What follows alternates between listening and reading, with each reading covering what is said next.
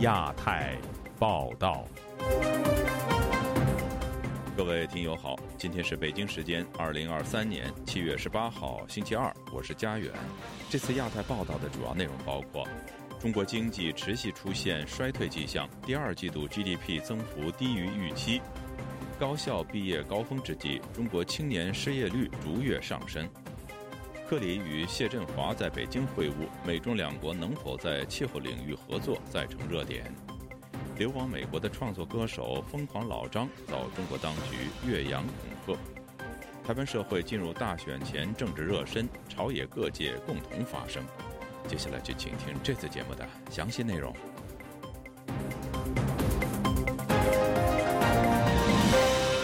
中国国家统计局星期一公布第二季度的经济数字，中国在房地产。整体出口、居民消费和工业生产方面的表现全线下滑，第二季度经济增长只有百分之六点三，低于市场预期。如何处理持续恶化的青年失业问题也备受关注。今天记者陈子飞的报道。中国国家统计局周一公布第二季度的经济增长为百分之六点三，低于市场预期的百分之七点三。上半年中国国内的生产总值为五十九万多亿元，同比增长百分之五点五。六月的失业率为百分之五点二，与上个月持平。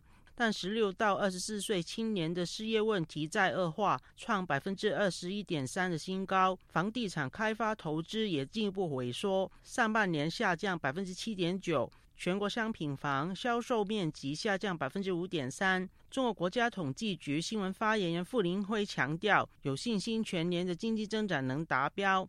但出口、消费和房地产投资表现均下滑，如何能达标，成为媒体追问的重点。傅林辉相信，消费能有效拉动经济增长。中国经济逐步摆脱疫情影响，逐步回升向好，这个就业在逐步扩大。今年的上半年，居民人均可支配收入同比增长五点八，这个收入啊在稳步扩大。那么上半年最终消费支出对经济增长的贡献率达到百分之七十七点二。随着整个经济循环、生产、分配、流通、消费逐步畅通，下阶段我们会看到这个消费对增长的这个拉动会持续的显现，对于带动整个经济迈向高质量发展会发挥更加重要的作用。经济学者施英表示，去年中国受到封城影响，经济表现低迷。但疫情后，中国经济也没有见到改善，证明经济回升只是官方的幻想和宣传，实际增长可能更差。国家统计局它是以人民币作为计价单位的，价格如果你以不变的话，等于是说中国现在今年的这个五十九万多亿 GDP 啊，这个总量没有考虑到人民币贬值。那么如果考虑进人民币贬值及通货膨胀率。今年的一块钱怎么可能和去年一块钱相比呢？所以说这五十九万多亿，其实这里边是大大缩水过的。那中国今年实际 GDP 的这个增速，而不是百分之五点五，大约只有百分之二点九到百分之三点二五左右，也就是只有这个水平。施令表示，中国没办法处理外资外流、出口疲软等问题，无助改善年轻人的就业情况。财经评论人蔡生坤表示，经过官方审查的经济数据也没办法达到外界的预期，反映中国经济表现的问题已达到官方难以自圆其说的严重程度。他现在的问题呢是数据造假呀，都已经造不下去了。很多的数据啊，实际上都是在下降的，但是它你综合起来呢，又居然又还在增长，这是说不过去的。尤其是出口，整体的是大幅度下跌的。第三季度的经济。肯定只会更加的糟糕。今年保五点五啊是非常困难的。他表示，中国没有出现疫情后的经济复苏，不仅是去中国化的外在因素，内部对未来缺乏信心的问题更严重。就亚洲电台记者陈子飞报道。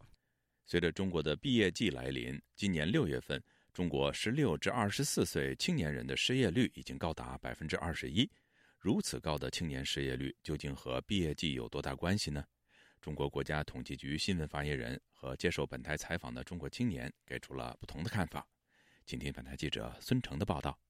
中国国家统计局新闻发言人傅林辉在七月十七日表示，在今年六月的中国，十六到二十四岁、二十五到五十九岁劳动力调查失业率分别为百分之二十一点三、百分之四点一。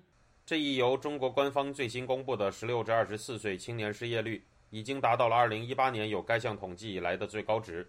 从去年十二月到今年六月，中国十六到二十四岁青年失业率节节攀升，从百分之十六点七一路增长到了百分之二十一点三。傅林辉也在发言中预测了青年失业率的发展趋势，说道：“那么从今年的情况来看呢，这个六月份青年失业率呢是百分之二十一点三，比上个月呢还继续有所提高。那么从下个月的情况来看呢，总体上由于这个青年毕业生、年轻人呢集中进入劳动市场啊，有可能还会有所提高。一般随着这毕业季过去，年轻人逐步找到工作，从历史上的规律来看，到八月份以后会逐步的下降。”在新浪微博。话题：毕业季超两成青年人面临失业，已引来接近三百万的阅读次数。有网友认为，中国青年的失业率比官方公布的数据更高，表示你们要不要再好好算一下？绝对不止。对于傅林辉所说的随着毕业季过去，中国青年的失业率会逐步下降的说法，一位来自浙江、出于安全考虑不愿意透露姓名的青年经济学研究者接受了记者的采访。由于他是以文字形式接受采访的。因此，他的话由我的同事代读。他说：“毕业季的确会造成短暂的失业人口积累和失业率的上升，但是它其实是一种避重就轻的说法。”他表示，目前的中国青年失业率的总体趋势就是在不断升高，而这是因为中国经济环境的持续恶化，尤其是外贸受到了巨大的损失之后，已经不能供养那么多的就业人口了。人们也越来越迷信体制内的工作。但是体制内也是僧多粥少的。总的来说，中国经济已经没法消化这么多想找工作的人口了。这个问题跟毕业季有没有结束不是那么有关。今年二十四岁，在英国留学的中国留学生李东接受了记者的采访，并以自己在中国的同学朋友的处境为例，讲述了他所了解的中国青年就业现况。我在中国的同龄人大多都选择了读博或者考研。而已经上班的朋友，跳槽之后暂时没有工作。他也表示，他认为今年中国青年失业率的升高趋势，并不会随着毕业季的过去而有所改善。我认为毕业季和失业的概率无关，它更多的是因为经济下行才导致不好找工作。自由亚洲电台记者孙成，旧金山报道。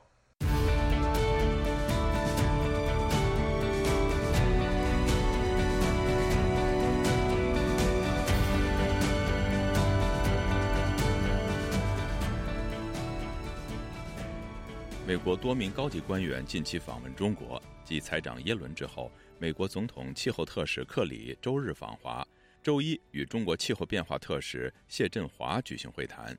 在全球气候变暖而美中关系变冷的大环境下，美中两国在气候方面的合作引发舆论关注。以下是记者陈子飞的报道。美国总统气候问题特使克里周日展开四天的访华行程，重启中美因为前众议院议长佩洛西访台而暂停大约一年的气候变化会谈。克里周日抵达北京后，与中国气候变化事务特使谢振华共用晚餐。在周一的早上正式展开会谈。根据中国媒体报道，首天的会谈时间长达四个小时。谢振华表示，两人分别被任命为特使后，已会见五十三次，双方可以在改善中美关系发挥作用。克里表示，这一次访问是要向全世界发出信号，表明中美以严肃的态度应对人类制造的共同风险、威胁和挑战。路透社报道，克里表示，会谈的目的是。在去年谈判中断后重建信任，目的是要敦促中国与美国合作，削减甲烷排放，减少燃煤发电。对气候的影响，又说美中在联合国发起的迪拜气候谈判前四个月必须要取得真正的进展，因为极端的高温和降雨袭击了全球大部分的地区。克里访华正值中国也经历数个月破纪录的高温和极端的天气。路透社报道，周日新疆最西北地区的一个气候站读数达到五十二点二的历史新高。中国外交部发言人毛宁表示。中美双方将就气候变化的问题深入交换意见。气候变化是全人类面临的共同挑战。经中美双方商定，美国总统气候问题特使克里七月十六日至十九日访华。呃，中方将落实两国元首巴厘岛会晤的精神，同美方就气候变化的相关议题深入交换意见，携手应对挑战，增进当代和子孙后代的福祉。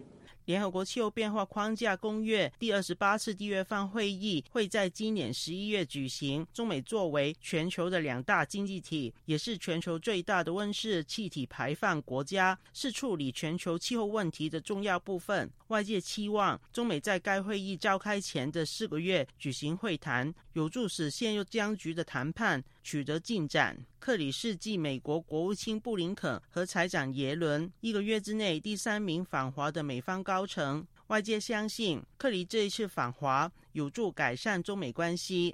美国国务院早前表明，克里此行会与中方的官员见面，讨论共同应对气候危机，重点在于减少甲烷排放和煤炭使用等问题，也希望提高双方的执行力，推动联合国的会议能取得成功。就亚洲电台记者陈子飞报道，美国众议院外委会主席麦考尔星期一针对当前的台海局势、中国经济状况以及美中两国在气候领域的可能合作等问题发表看法。他强调，台湾仍是中国共产党当局直接威胁的靶心，因此美国需要为了应对潜在的台海冲突做好准备。请听本台记者经纬的报道。美国众议院外委会主席、共和党籍众议员麦考尔十七日在《华盛顿邮报》举办的研讨会上，针对中国对台潜在威胁、中国经济弱点以及美中重启气候谈判等问题进行了深入解读。对于今年四月曾到访台湾的麦考尔而言，台湾仍是他最关注的议题。他说：“Taiwan is, I think, in terms of immediate threats, is.” 呃，most in the bullseye of an immediate threat。台湾仍是受到中共威胁的最直接靶心。两个月前，中共的行为非常激进，他们用十艘战舰、七十架战斗机包围了台湾。但我离开的当天就受到了中共的制裁。我这么说，只是为了证明他们在太平洋地区的姿态变得多么咄咄逼人。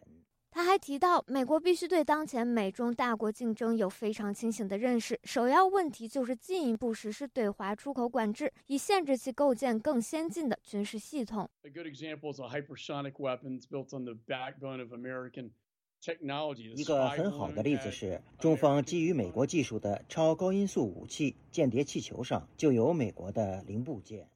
麦考尔还指出，美国国防授权法案和即将投票的国防拨款法案均授权军方增加用来与中国竞争所需的海军舰艇配额。他说：“我们不会向中国出售在先进武器系统中使用的设备和技术。如果我们在经济上与他们竞争，会让他们知道，如果真的入侵台湾，不仅会有军事后果，还会有经济后果。”针对中国对台武力威慑，麦考尔认为，美国的优先事项不仅是需要撤出严重依赖中国的产业链，还要将半导体供应链撤出台湾。本周一，中国官方公布的经济数据显示，第二季度 GDP 同比增长百分之六点三，远低于预期。麦考尔指出，中国经济的弱点之一是杠杆过高，而另一大弱点则是人口老龄化。美国总统气候问题特使克里抵达北京后，于本周一同中国气候变化事务特使谢振华举行了会晤。这标志着美中两个全球最大碳排放国重启了终止近一年的气候谈判。迈克尔表示，中国不应该以发展中国家地位为借口，继续逃避国际气候合作。国不是发展中国家，他们是世界上第二大经济体，在经济上是超级大国。然而，他们却自称为发展中国家，以逃避遵守巴黎协定的责任。我认为这不公平。他还指出，中国利用这一所谓的弱势地位，从联合国等国际机构获取经济援助，这也是美国众议院投票表决取消中国发展中国家地位的重要原因。自由亚洲电台记者经纬华盛顿报道。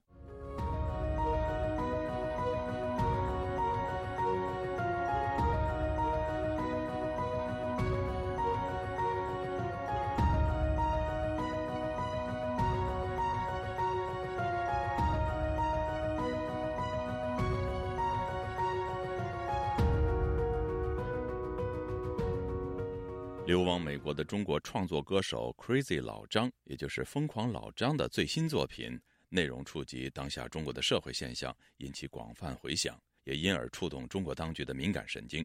近日，Crazy 老张先后遭中国不同政府部门的恫吓。详情，请听记者高峰的报道。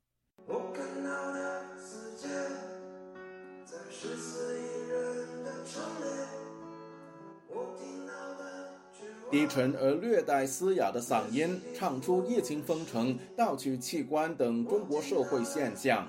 七级浮屠由原名张工、现居美国旧金山的创作歌手 Crazy 老张作曲填词自唱。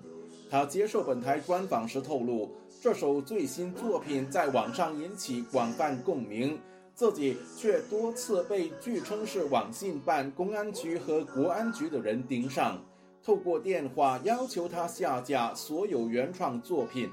一开始是自称这个叫呃淄博市叫网信办，是要求我必须把这个我的推特上面所有的发布的作品全部都给删除掉。他们就和我说你这个影响不好。然后他说你里面有一句歌词叫他要带领十四亿人走向灭亡。你然后他就说你必须把它删除掉，而且需要把这个推特账号注销掉。不注销的话后果会很严重。然后我们这边公安局立马就立案。这个文件是直接中央下来的。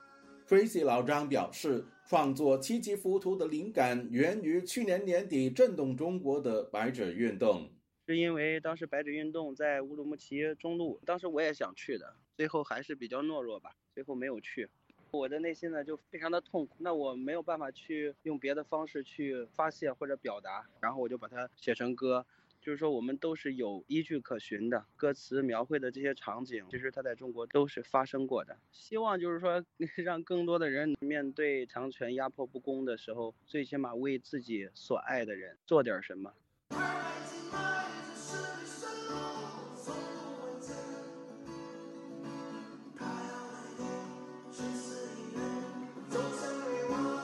二百斤麦子，十里山路从不换肩。他要带领十四亿人走向灭亡，这几句歌词使人联想到习近平曾对外披露昔日在陕西农村的经历。Crazy 老张没有正面回应他是否暗讽习近平。我对当下现在中国的一个环境，就是写了这几句歌词吧，嗯，可能也会戳到他们的痛点，但是并没有刻意的去指名道姓的，大家自己去思考就可以了。现年三十岁的 Crazy 老张原籍河南，从少年时期一直住在山东。他是古典吉他专业出身，出国前从事音乐教育，拥有自己的音乐学校。正当音乐事业发展顺利之际，Crazy 老张选择放弃在中国的一切，偷渡到美国。每天有这么多悲惨的事情发生在身边，有很多这种不公平的事发生到别人的身上。我是一个比较感性的人，我会想象它随时随地都可能发生在我的身上，还有我的家人身上。这几年完全就是绝望了。Tracy 老张正寻求美国政治庇护。自由亚洲电台记者高峰香港报道。香港政府近日悬红通缉海外港人，并查问其在港的家人，引起英国议员的不满。英国外交部正式向中国驻英大使发出外交照会，提出抗议。然而，英国外交部的表态却仍和英国议员的要求相距甚远。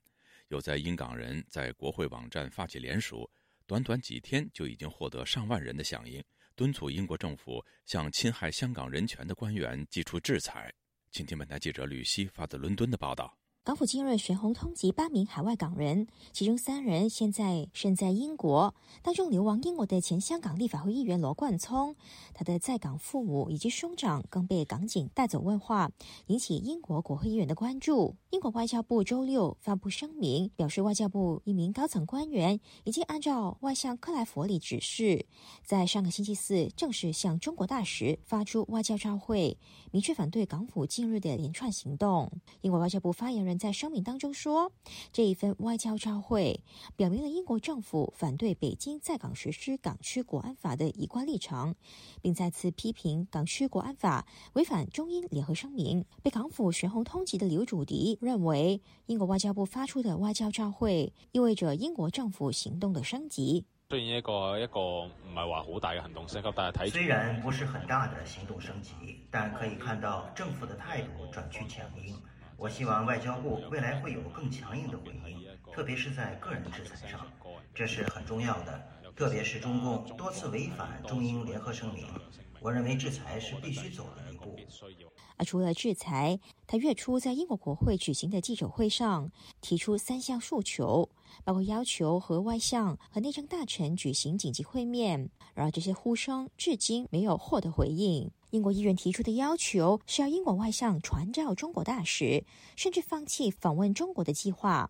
然而，英国外交部最终只是向中国大使发出外交照会，也就是以单纯的书面形式表达意见，和议员的要求相差甚远。人权组织香港监察创办人罗罗杰斯批评外交部的回应过于软弱。对华政策跨国议会联盟执行董事裴伦德也批评外交部的回应完全不充分，质疑英国外交部是否已经放弃了香港。而一批香港前区议员和海外港人组织就在英国国会网站发起联署请愿行动，促请英国政府制裁参与侵犯香港人权的官员和公务员。而截至伦敦时间周一下午，已经有超过一万三千七百人参与联署。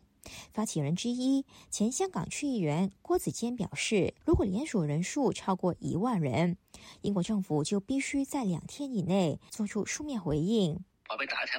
就是要告诉大家，这里有基本的民意基础。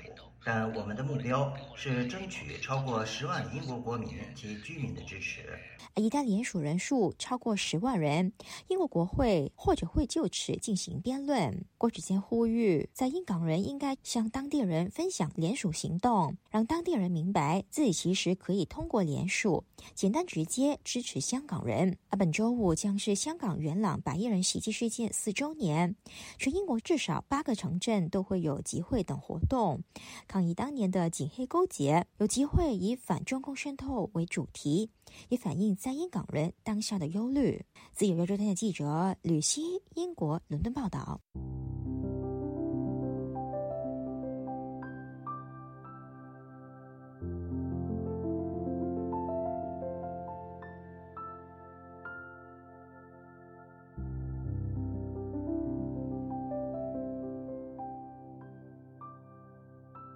周日当天，台湾民间团体发起集会游行，关注有关居住与司法政策等公平议题的议题。多位大选参选人也参与了相关活动。以下是本台记者夏小华发自台北的报道。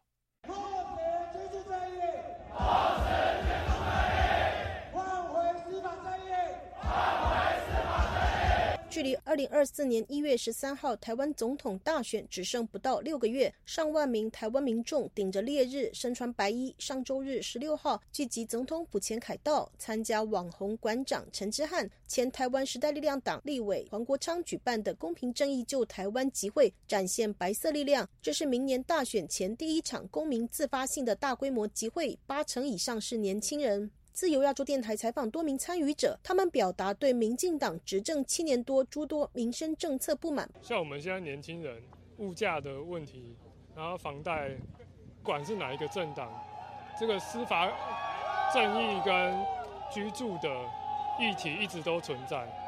最大的问题是执政党的不作为，都只是讲讲一套而已。然后应该说，敢开出支票就应该要兑现了。除了执政党表态参选或是认为可能参选总统的参选人侯友谊、柯文哲、郭台铭都到场，展现和民意站在一起。但三人前后现身，并未同台同框。红海集团创办人郭台铭致辞批判：蔡英文政府承诺了要盖二十万户的社会住宅，是不是跳票了？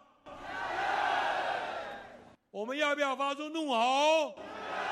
国民党籍总统参选人侯友谊表示：“民进党完全这七年没有作为，贵州海了了，政治海了了，贵州娃娃来者和民进党的台和侯友谊来喝喝走，喝喝走。”民众党籍总统参选人柯文哲说：“让我们牢牢的记住哈，我们今天在大太阳底下集合。”我们要继续坚持哦，强大的公民力量。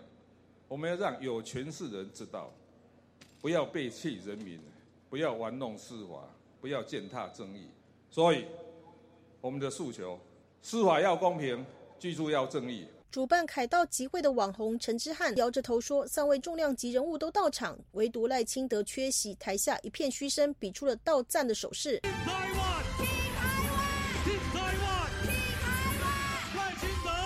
十六号下午同一时间，民进党在圆山饭店召开民进党员全代会，蔡英文总统授旗给副总统、党主席赖清德。二零二四年，团结一致，支持赖清德，民主。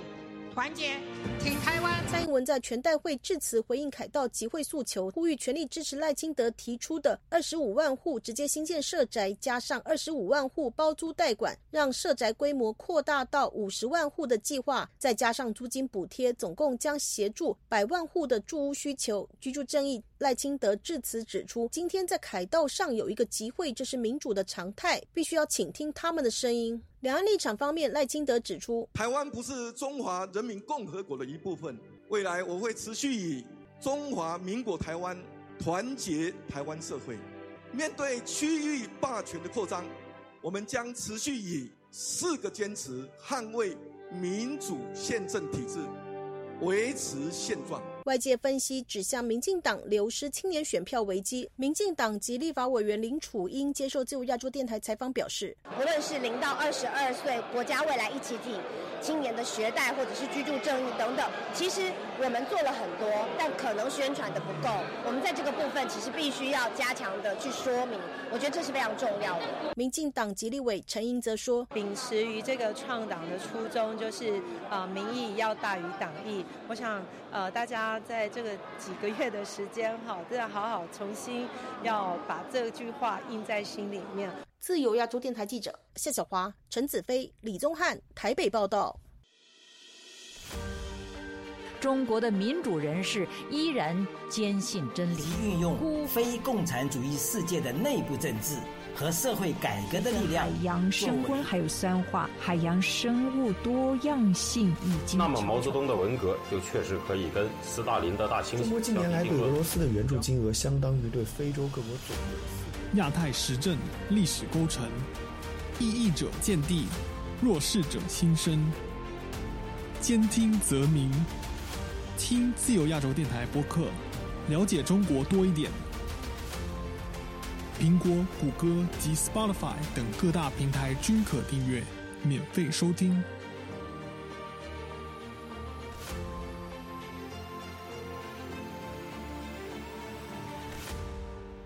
听众朋友，接下来我们再关注几条其他方面的消息。中国国务委员兼外交部长秦刚，目前已经在公众视野消失了二十多天，引发各方的猜测。中国外交部发言人星期一在例行记者会上，在记者持续追问下，只表示不了解情况或没有可以提供的信息。秦刚自六月二十五号在北京分别会见了斯里兰卡、越南两国外长以及俄罗斯副外长之后，就消失于公众视野，并缺席多场重要的外交活动。美国《华尔街日报》十七号发文，从多个方面透视中国经济的严峻形势。文章说，虽然中国今年报告的经济增长总体上稳健，但在许多中国人看来，感觉更像是经济陷入了衰退。文章认为，中国的经济问题是自身制造的创伤和不可避免的挑战共同作用的结果。西方国家的消费品需求疲软，令中国经济受到打击；同时，地缘政治的紧张局势加剧，也导致外商在华投资下降。据维权网信息中心的消息，中国的劳工行动者以及人权捍卫者王建兵，七月十四号在广州第一看守所度过了四十岁生日。迄今，王建兵与独立记者黄雪琴因涉嫌煽动颠覆国家政权罪，被广州警方任意拘押已经六百六十多天，两人与外界通信仍然受限。在中国生育率持续多年下降之后，官方不断推出。鼓励生育的政策，湖南省株洲市医保局十七号表示，全市未婚妈妈即使没有结婚证和准生证，也可以申领生育津贴，成为全省首例。而在此之前，株洲市参保人申请生育津贴必须提供结婚证和准生证。湖南株洲的这一宣布引起一些中国网友的热议。各位听众，这次的亚太报道播送完了，谢谢收听，再会。